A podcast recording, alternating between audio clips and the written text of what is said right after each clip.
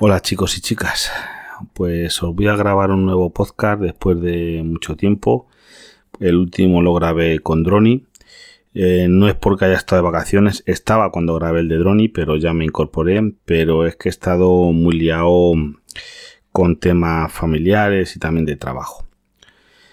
Y a ver, os cuento, como habréis visto en el título, este podcast eh, va dedicado a la atención primaria la atención primaria, para el que no lo conozca, a lo mejor en su país o gente de fuera lo llaman de otra manera, es el, médico que se llama de cabecera, médico de familia, que es el cuando tú estás enfermo al primero que vas. Tú te encuentras mal, tienes un, yo un dolor, una cosa que no es una cosa urgente, urgente, pero que vamos, me encuentro mal y voy al, al médico de cabecera pues os digo lo que pienso. Eh, y ahora os lo comento. Mm, han dejado de, ejercer su función. Eh, los médicos de cabecera se han convertido en el servicio de, mm, telefónico de una teleoperadora, de una empresa de telefonía en el que tú llamas, eh, te lo cogen, te lo cogen, luego te llaman o no te llaman y que por teléfono pues te intentan, pues usted apaga el router, pues en este caso, usted tomes esta pastilla o tomes esa otra o no sé qué, que es yo un manual a, ver qué le damos. Porque os cuento, vamos a ver. Mi madre eh, lleva ya como unos dos meses o tres. Bueno, primero os voy a contar. Mi madre padece una, una minusvalía, tiene un 77% de minusvalía, eh, tiene medio cuerpo paralizado por una hemiplegia, eh, es diabética, es hipertensa, tiene problemas de corazón, tiene muchos problemas gástricos, entre otras cosas. la última vez, en las navidades pasadas, estuvo ingresada casi un mes en el hospital por una hemorragia provocada por los problemas intestinales que tiene, entre otras cosas debido también a la parálisis, porque tiene divertículo, lo cual eso le produjo una hemorragia, bueno, que es una persona muy delicada y con muchas cosas y que debe de seguir, la deben de tener un seguimiento de servicios médicos eh, de atención primaria. Bueno, pues esto es que claro, mm, con la pandemia todo esto se suspendió, eh, no solo a mi madre, eso sigue suspendido, a, por lo menos aquí en, decir, los casos que yo conozco, en varios pueblos, aquí en Toledo, a todo el mundo. Tú si antes, eh, vamos, si sigues siendo hipertenso, pues por ejemplo, pues tú tenías unas citas con tu enfermera de, atención primaria o enfermero y te hacía un control de te, te tomaba la atención, a ver si ibas bien, no ibas bien, para ver si la medicación que estás tomando va bien, no va bien. Eh, si tú tienes, por ejemplo, mi suegro, eso, mi suegra, que si pertenece también, tiene unos controles, o como mi madre, mi suegro que hace dos, tres dos o tres años, no me acuerdo muy bien, tuvo un infarto y tuve que poner o hacerle dos operaciones y ponerle cuatro estén, cuatro muelles para, solucionar el problema. Pues tenía sus controles, sus revisiones, sus análisis para ver cómo estaban las hormonas que, con, que a través de eso ven. Todo, todo eso está suspendido. Todo eso ya, ya no existe. Ahora existe el COVID y solo existe el COVID. Y o tienes COVID o no tienes nada. Eh, la atención primaria funciona de esta manera. Tú tienes cualquier problema, tienes que llamar al médico, lo cual eh, no al médico, tú llamas al centro de salud que te corresponda, un teléfono. Y más o menos, pues mira, las últimas llamadas que yo he hecho me ha costado dos horas al teléfono, 20, las tengo demostrado, 20 o 25 llamadas, hasta consigues entrar. Porque claro, eso dicen sí que están desbordados. Mm, sí, ahí es verdad que le doy la razón, los administrativos de los centros de salud seguramente estén desbordados. Oye, lo que no quita que esa gente coja sus vacaciones, tenga sus descansos y todas esas cosas, ¿eh? Porque eso también hablaré ahora después de ello y espero no alargarme mucho. Pero bueno, volvemos al caso de mi madre. Pues mira, mi madre hace ya dos meses y medio más o menos empezó con unos con unas erupciones en el pecho, en la silla, en varios sitios del cuerpo. Como la piel, llamamos al médico, a esto, por teléfono, pues ¿cómo tiene? Pues mira, tengo pues nada, pues una pomada, una receta una pomada. Pues nada, con, la pomada pues no mejoraba. También os cuento, en el, que me divago un poco. En el pueblo donde vive mi madre, es un pueblo pequeño, de, a raíz del COVID cerraron el, el consultorio médico. Tú ya no hay médico. Tú ahora mismo allí tienes que desplazarte si quieres ir al médico. Consigues, bueno, es que al médico no puedes ir, pero bueno, si tú tuvieses que ir al médico, te tienes que desplazar a 10 kilómetros eh, a otro pueblo más grande eh, y te tienes que buscar toda la vida. Porque claro, es un pueblo pequeño, ni en este pueblo ni en el otro hay taxis, así lo puedes pagar, porque transporte público no existe. No hay autobuses ni nada. A lo mejor hay un autobús que pasa por la mañana a las 8 y que vuelve a lo mejor a las 8 de la tarde. No vas a estar 12 horas en otro pueblo. Aparte, bueno, mi madre no podría montar en autobús ni nada, pero bueno, ese sería el caso. Bueno, pues, pues por teléfono una pomada. ¿eh? Pues no, no, la cosa es que resulta que, que no mejora eh, pasa el tiempo y me metido muchos hemos dolores. Ya digo, pues mira, yo llego un día de trabajar, digo, madre, yo te voy a llevar urgencias. Que pase lo que sea, yo te voy a urgencias. Pues cojo a mi madre, me voy con ella al centro de salud, que es el que le corresponde ahora, de este pueblo, que es 24 horas.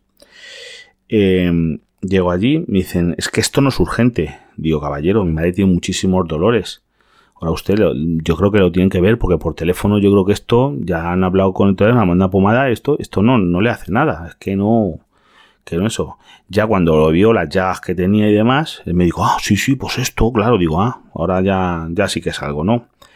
Pues mira, esto es un herpes zóster, que eso está, vamos, ya lo he estudiado y eso está provocado por el, virus de la varicela, que hay gente que se queda residente y a lo mejor eso, pues después de los 60 años o por ahí, te vuelve a salir y te puede dar una cosa con muchísimos dolores y demás. Pues le dan un retroviral, le mandan una medicina, se las toma durante todo el tratamiento que le mandan y, eso que sigue sin mejorar. Mi madre sigue empeorando.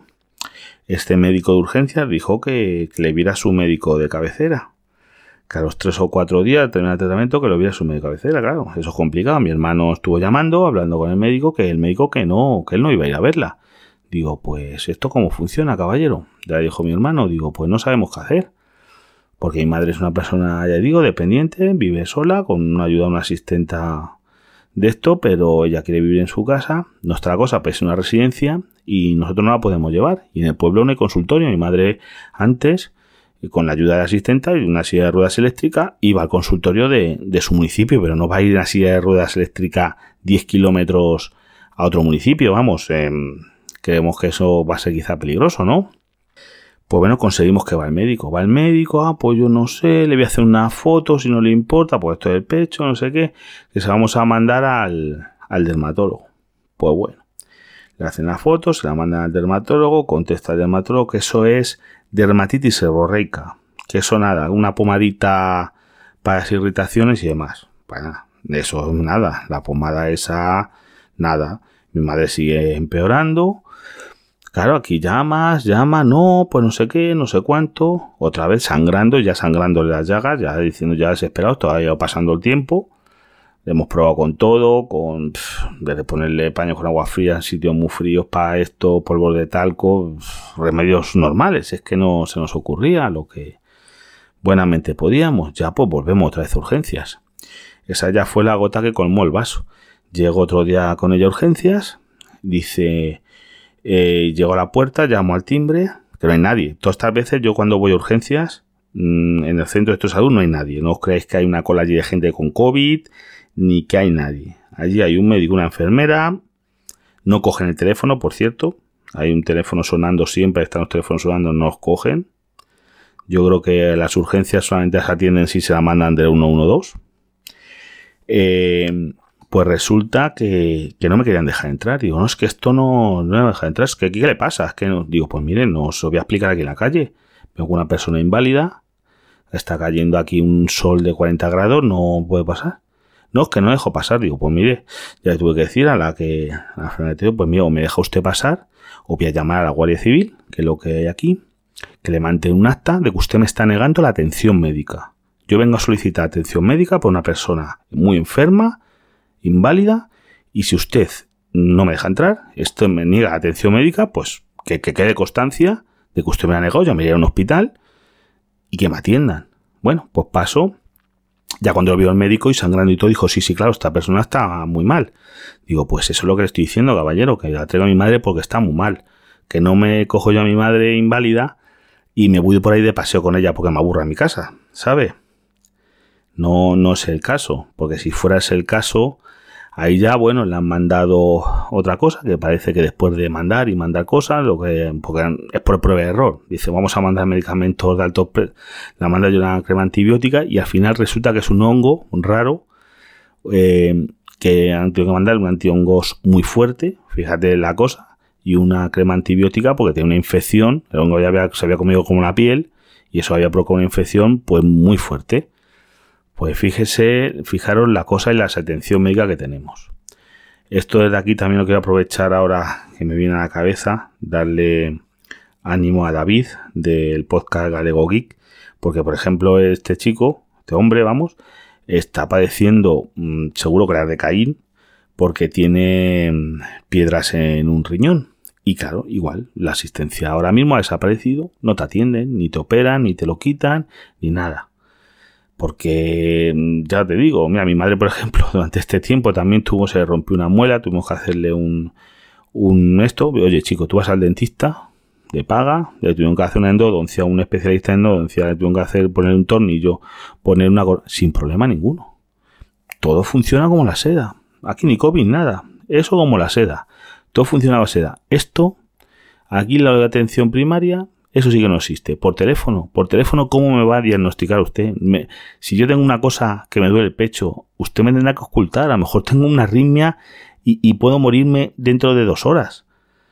Pero es que eso igual, o este chico, o David, que tiene un eso, yo he tenido piedras en la vesícula que me las estirparon hace ya, no sé, 17 o 18 años.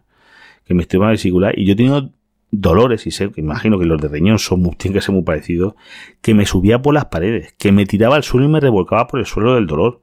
Las buscapinas me las tomaba tres y cuatro a la vez, porque tenía unos cólicos que me moría. Que eso es, vamos, es inhumano. Son unos dolores, la gente que lo ha tenido, mujeres que han dado a luz, dicen que son peores los cólicos de eso que da la luz. No sé si será verdad, pero mujeres me lo han dicho. Para que veáis eso, y eso la gente tiene que estar aguantándolo.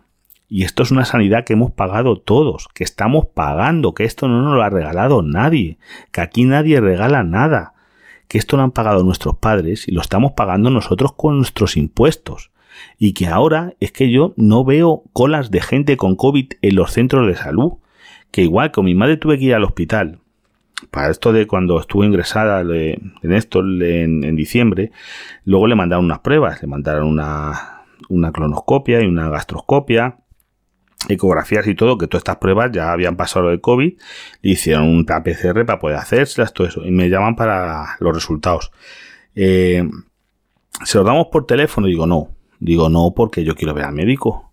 Es posible que yo vea a la médica, que diga a mi madre, porque hay cosas que hay que hablar que por teléfono no es lo mismo, porque van a llamar a mi madre, yo a lo mejor estoy trabajando, mi madre no se va a enterar, mi madre tiene también un problema de audición, usa audífonos y demás, aparte ella es una persona mayor y no se va a enterar quiero ir con ella, yo la llevo al médico, vamos con mi mascarilla, el médico que ponga una mampara, lo que quiera, una pecera, que está aislado. Pero yo quiero ver al médico, explicarle cosas de cómo toma, qué medicamentos toma, qué no toma, porque le pueden afectar al intestino.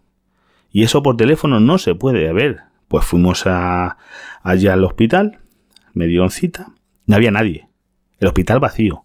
Os lo puedo asegurar que yo voy mucho, pues más de muchas cosas, voy, voy mucho en el hospital y siempre antes del COVID, vamos, en un día normal allí habrá 2.000 personas en el centro de lo que es el hospital, la zona de, de consultas externas, que se entra por una puerta. Nadie, vacío, en los pasillos vacíos, no había nadie. Yo no sé en la zona de hospitalización si estaría lleno. Y eso que aquí en Toledo se han puesto las cosas peores, pero bueno, esto todavía está antes de que entrásemos en fase 2. Con en Toledo estamos en fase 2. Nadie. El hospital vacío. Los médicos allí, vamos, llegamos una, nada más sacar el ticket, porque tienes que pasar el volante para que te dé un ticket con, con el número eso. Salió en la pantalla. Claro, no había nadie. En cuanto sistema, en cuanto a eso, dijo, vale, pasa.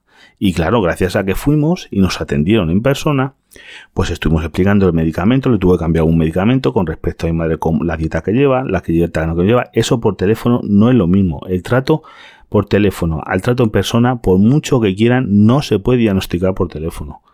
Tú no puedes hacer una ocultar, ver cosas. Hay, sí, tú puedes ver una prueba, tú te pueden ver una radiografía, que el médico lo ve en el ordenador y lo que te diga de la radiografía te lo va a decir igual por teléfono que en persona. Pero es que la gente sigue teniendo problemas.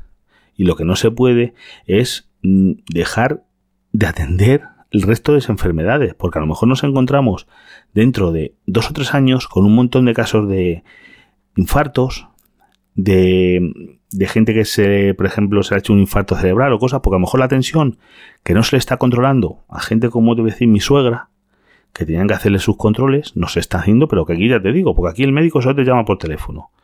Tú llamas esto, pides una cita, te llama por teléfono. Que a mí me ha pasado, que tiene mucho dolor en una rodilla, un calmante. Aquí te dan calmantes, calmantes, y con calmantes ya te solucionan todo. ¿Qué pasa? Que los hospitales sí que estarán desbordados porque la gente, pues si no te quieren atender en atención primaria, pues tendrás que ir al hospital.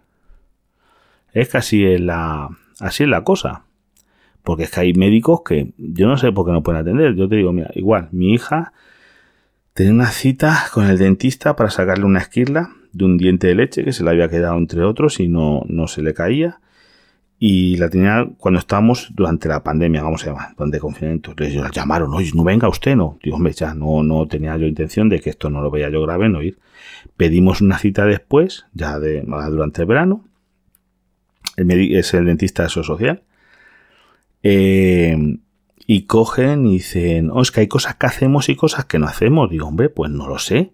Digo, pero ¿ustedes trabajan o no trabajan? Es que si no, si usted es dentista, que te dan ganas de decir, no le dices eso, pero piensa, dice, usted dentista, no está haciendo otro trabajo que hace cobrando de dentista si no atiende a los clientes, a los pacientes. Usted vaya con su mascarilla, vaya con su EPI, no sé si hay que hacerle a los pacientes antes, como a mi madre, para hacerle la, la cronoscopia, una PCR, hágansela. Pero vamos, es que si no, ¿para qué está usted cobrando? Que le manden usted alerte. Porque claro, toda esta gente que está cobrando. Y si no están dando atención, porque otra cosa, yo soy dentista, pero mira, me han puesto aquí una atención primaria para hacer de... No, es que están allí, los médicos van a fichar y a cubrir sus estos, pero no, no están atendiendo. Yo, también tenía una cita con para que me vean un problema de varices, porque es un problema que tenemos los camareros, los que me veis si sois camareros lo sabréis bien, que muchos camareros cuando llevan mucho, mucho tiempo la varices es una enfermedad profesional de los camareros porque estamos mucho de pie y eso no es bueno. A pie quieto a muchas veces. Y, eso igual, eso se ha quedado cancelado. Que ya le llamaremos. Digo, ¿cuándo? Y esto ya tenía cita yo después de, después de la pandemia. Ya, ya, no, no venga, que ya, ya le llamaremos. Aquí estoy esperando. A lo mejor dentro de 5 o 6 años me llaman. Pues para que veáis la desatención y que yo creo que no nos merecemos y esto mm, que dicen que están desbordados, pues han ido de vacaciones, porque ya digo, mi médico de cabeza de mi madre se ha ido un mes de vacaciones. Y yo creo que si están desbordados, alguien, ministro de Sanidad, consejero de Sanidad, dice, oye, pues vamos a ver, pues no va a haber vacaciones este año, señores, que se las vamos a guardar. El año que viene, dos meses. Que ya cuando se pase esto esté controlado, que tengamos tiempo de contratar nuevo personal y demás, se la guardamos. Si nadie la va a perder, dos meses de vacaciones el año que viene. Pero este año, si estamos como en guerra, pues chico, pues no habrá vacaciones. Porque es que yo lo vería lo más normal del mundo. Eso sí que son héroes, no, no es héroes, es, oye, que se lo vamos a guardar, pero si es que hace falta el personal ahora, yo de verdad, chicos eh, y chicas, yo es que, es mi opinión, es que no, no, no lo entiendo. A mí me gustaría que me lo explicase alguien el por qué no se puede atender a la gente porque, oye, digo, por una receta, pues muy bien. Oye, por teléfono. Es que vamos, las recetas, el renovar recetas, vamos, me refiero, gente que con tratamientos crónicos, mm, eso tenía que ser casi telemáticamente. Tú des aquí en la aplicación de para pedir cita al médico, oye, necesito que te subiesen los medicamentos que tú tienes y decirle al médico desde ahí, que le saliera al médico un mensajito, pin, fulanito necesita y el médico lo ve normal y o te lo acepta o te dice no, tiene que usted venir a verme para renovarle la medicina. Así de fácil, los, medicamentos crónicos, porque ya te digo, yo tuve problemas, no sé si os acordáis que lo conté, durante la pandemia para la insulina de mi madre, que se le caducó y como ahí sí que era imposible ni siquiera hablar por teléfono con administrativos para que te robasen el, el, el, la receta electrónica y en la farmacia, claro, no, no me lo daban sin receta electrónica. E incluso llamé, que fue cuando llamé a, tenía el teléfono que me dieron en el ayuntamiento de la enfermera que tenía que asistir a mi madre, que igual está otra que está desaparecida, de controlarle a mi madre, por ejemplo, ir a verla, controlarle la tensión, el azúcar, de llevar un seguimiento del azúcar, por ejemplo, te tiene que facilitar las, eh, que fue una de las cosas que le llamé para insulina, y las agujas, porque las agujas para la insulina son bolígrafos, no te las recetan, te las tiene que dar el, tu enfermero de cabecera. Bueno, y me dieron un teléfono en el ayuntamiento y la llamé, la llamé a ese teléfono y me dice que, que ¿por qué la llamo a ese teléfono? Que es su teléfono privado. Digo, hombre, pero yo la estoy llamando a las 11 de la mañana. Eh, ¿Usted qué hace cogiendo su teléfono privado? En, yo creo un teléfono, creo un teléfono profesional. No sabía que era su teléfono privado le pedí disculpas. Digo, siento mucho. Yo era porque tengo este problema y como no contactaba con nadie, pues me han dado en el ayuntamiento este teléfono, pero, pero vamos, si es su teléfono privado, no tengo por qué llamarle a ese teléfono, es que no tiene usted por qué llevar un teléfono privado estando trabajando. Porque, por ejemplo, yo en mi trabajo, mi teléfono particular se queda guardado. Si tú eres trabajador del Mercadona, de lo que sea, tú cuando entras a trabajar, el teléfono lo dejas y cuando sale le coges. Y si hay una urgencia, en tu familia hay una cosa muy urgente, pues tienes el teléfono del trabajo que llamarán y ya hablarán con tu jefe o quien sea y él te dirá, oye, mira, coge una llamada que tiene, hay una urgencia. Pero eso funciona así, pero no, esto no. Ellos sí el teléfono le pueden llevar y, dedicarle el tiempo que quieran, que, ahí no pasa nada, eso no está controlado. Pues de verdad, eh, muy quemado, muy quemado y que de verdad, si no creo que me escuche ningún médico, pero me gustaría que me dijeran, oye, mira, esto es así y tenemos que funcionar así, tenemos que dejar de atender todo porque estamos todos desbordados en atender, no sé, no lo sé, porque ya te digo, otra cosa, os digo, eh, aquí en Toledo hay muchos casos, e incluso en el pueblo donde vivo yo hay bastantes casos, estamos en fase 2 en todo Toledo, y a la gente que le han diagnosticado COVID, lo único que hacen es mandarte a tu casa. No te creas que viene un médico a verte. Nada, nada. Es que ni siquiera, mira, yo tengo un caso de familiares cercanos que la han destinado, la cogido el trabajo, le han hecho una PCR, vaya usted a su casa, encierres en una habitación, para hacer mm, ibuprofeno y paracetamol para la fiebre y, ya está. Y dentro de 15 días incluso llamó, dijo, oye, me van a hacer otro PCR, pues así ya me... No, no, usted ya a trabajar. 15 días ya a trabajar. ¿Sabes? Que gracias a Dios no tuvo ninguna complicación. gente joven que, si es que todo esto, como dice Me Encuentro de, en el podcast, dice es que está muriendo de esto, se muere entre la gente de 0 a 60 y pico años, eh, se muere un 0,5, muy poca gente, gracias a Dios. Eso es la ventaja de todo esto. Si estuviera muriendo gente como cuando la peste negra aquí por, por las calles de cadáveres, pues esto sería otra cosa. Pero gracias a Dios eso no, está pasando. Eh, yo es que no, no sé por qué nos tienen que tener desatendidos y que, por, espero equivocarme, pero va a causar en los próximos años el no atender ahora muchas pequeñas patologías que se podrían solucionar o paliar con atención primaria va a derivar en más patologías graves en los próximos años, en gente mayor, que la estamos dejando de porque la gente que está mala. Ante los jóvenes, gracias a Dios, no solemos, vamos, yo me considero joven, no solemos tener muchas patologías. Quien tiene patologías, pues es la gente mayor. Yo tengo a mi madre, mis suegros, otros familiares, que es eso, que están desatendidos, es que lo único, renovar recetas, que es un odisea, pero ya te digo, que te vea un médico, vamos, eso, eso es cosa, vamos, ya te puede decir que es una cosa gravísima. Y gente que la están dejando de operar y demás, gente que tenía eh, pendiente operaciones de hernias y de cosas así, que oye, sí, a lo mejor no es vital, pero se puede complicar. Una hernia se puede estrangular eh, pueden infectarse, pueden pasar muchas cosas. Eso tampoco se puede posponer ahí para siempre. Y vamos, para el COVID eh, los, los quirófanos no se usan, las UCI sí. Mm, no sé, es que hay esto de que se haya dejado todo de funcionar, mm, se va a hacer un atasco muy gordo. No, yo no lo entiendo. Hay otras gentes más inteligentes que lo entenderán y, a Jaime me gustaría que me lo explicasen, porque en ningún sitio yo entiendo ni veo y busco información de por qué. El por qué no puede funcionar la atención primaria con sus cosas, claro.